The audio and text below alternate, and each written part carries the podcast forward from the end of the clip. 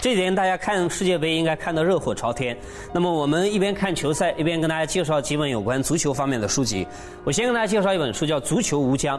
呃，无疆呢就是没有疆域。呃，换句话来说，你在阿根廷或者巴西、德国、英国，我们都可以在短时间之内打破疆域，围绕足球呢，我们打成一片。那么这个书的作者呢，也是一个英国人，他的呃英文名字叫做罗恩·西蒙斯。当然，他更有名的中文名字叫做罗文。以罗文这个名字呢，他在中国的媒体上面发声，比如说他在北京电视台做关于足球评论的工作，呃，他在报纸上写文章，他也在中国做了一个有关足球的一个公司。所以他在中国前后二十年呢，看到了很多有关中国足球发展的一些事情。所以这本书的副题就叫做《二十年目睹中国足球之怪现状》。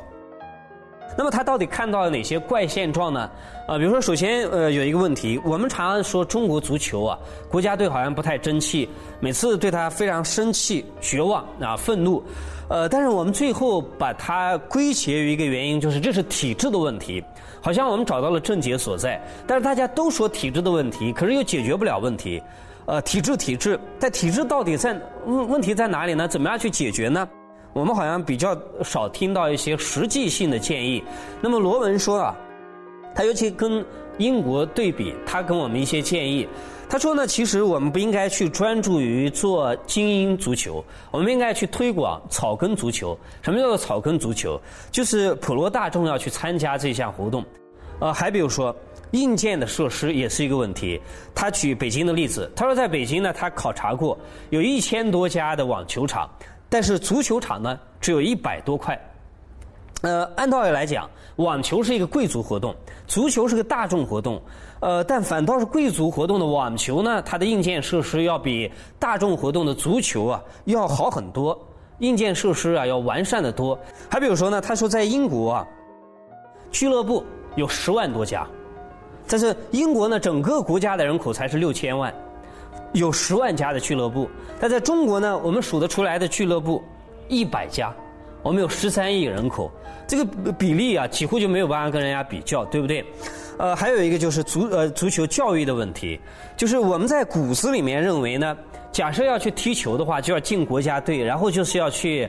拿高薪的。但是按道理来讲，足球这项活动你应该去享受它，你应该去体验它，呃，你应该从中体会到快乐。呃呃，至少在其他的国家应该是这样，但在我们这里呢是非常功利的，希望呃可以短时间之内取得成功，甚至于有人因为进国家队向教练塞钱，呃这这些事情啊，在其他国家是没有办法想象的，所以呃他在这边就讲到，他有一个观察，他说就我的了解啊，无良的父母、老师、教练、官员、机构。以及政治人物都在剥削自己孩子的脆弱的潜质，他应该为此感到愧疚。因为作为开放、和平以及物质繁荣年代的第一代人，他们应该尽可能广泛的开展此项活动。相反，在他们的眼里，孩子们要么就是天才，要么就是笨蛋。呃，而被广泛采用的期盼手段就是虚报孩子们的年龄，然后可以在当地地区性的乃至全国性的赛事当中获胜，以期获得更多的奖金。我甚至于听说过这样的一件事情：一个参加十五岁年龄段比赛的球员的实际年龄居然为二十二岁，而且还在一家职业俱乐部里面有过注册。我甚至怀疑官员们又从中得到了什么好处。所以你看。呃，我们都是希望能够从孩子那里得到更多的利益。我们都是这么功利的去对待足球这件事情。呃，还有他当然也谈到了关于中国足球呃球迷的一个问题。全世界的球迷呢，当然各有各的问题，但是在中国呢，因为足球这项活动，它不只是一项体育活动，呃，它呃有的时候它是一个非常复杂的，它跟政治扯上很大关系的一个活动。所以，对一个中国的球迷来说呢，他常常会把自己一些足球以外的情绪发泄进去，或者带入进去。比如说，呃，中国跟日本，假设打一场比赛的话，呃，赢了之后，我们去觉得不止赢了一场比赛，假设输了的话，我们就勾起了很多的国仇家恨一样。呃，他当然也举到历史上很多的例子。假设我们输掉的话，呃，中国的球迷们就开始集会，开始说一些非常有政治色彩的一些口号，啊，然后甚至于是游行，呃，反对日本，就引起这样的一些呃连锁的反应。呃，但假设我们赢了的话，我们就很开心。当然，也有偶尔有一些时候呢，假设中国足球。国家队表现的非常糟糕的时候，球迷在看台上就开始喝倒彩，呃，然后就甚至于用粗话开始骂。反倒是，呃呃，对方的球员可以得到我们中国球迷的一些鼓掌赞叹，对中国自己国家队的球员呢。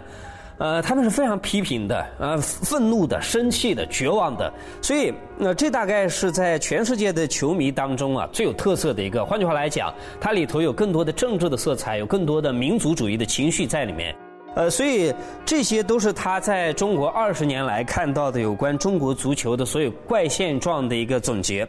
很多人看了之后说，我们应该感谢罗文，原因是这样，就是呃，当我们所有的人都在讲。中国足球之所以不行的原因，就是因为体制。说到此为止的时候，罗文进一步的探讨一些细节，他告诉我们具体应该怎么样去解决，而且他把一些呃本来是常识的东西点出来讲给我们听。呃，正是因为他如此的热爱中国或者热爱中国足球，所以他才真诚的把中国足球的问题跟我们讲出来。于是从这个角度上来讲，我们的确像很多足球评论员所讲的那样。我们应该感谢罗文，啊，那么我们当然也希望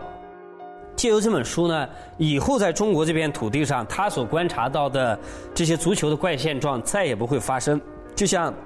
黄健翔所说的那样，他说中国足球啊，跟足球是两回事，这实在是让人非常丧气的话。我们也希望有一天呢，中国的足球跟足球实实在在是一回事，再也不会出现在这本书当中罗列出来的种种怪现状。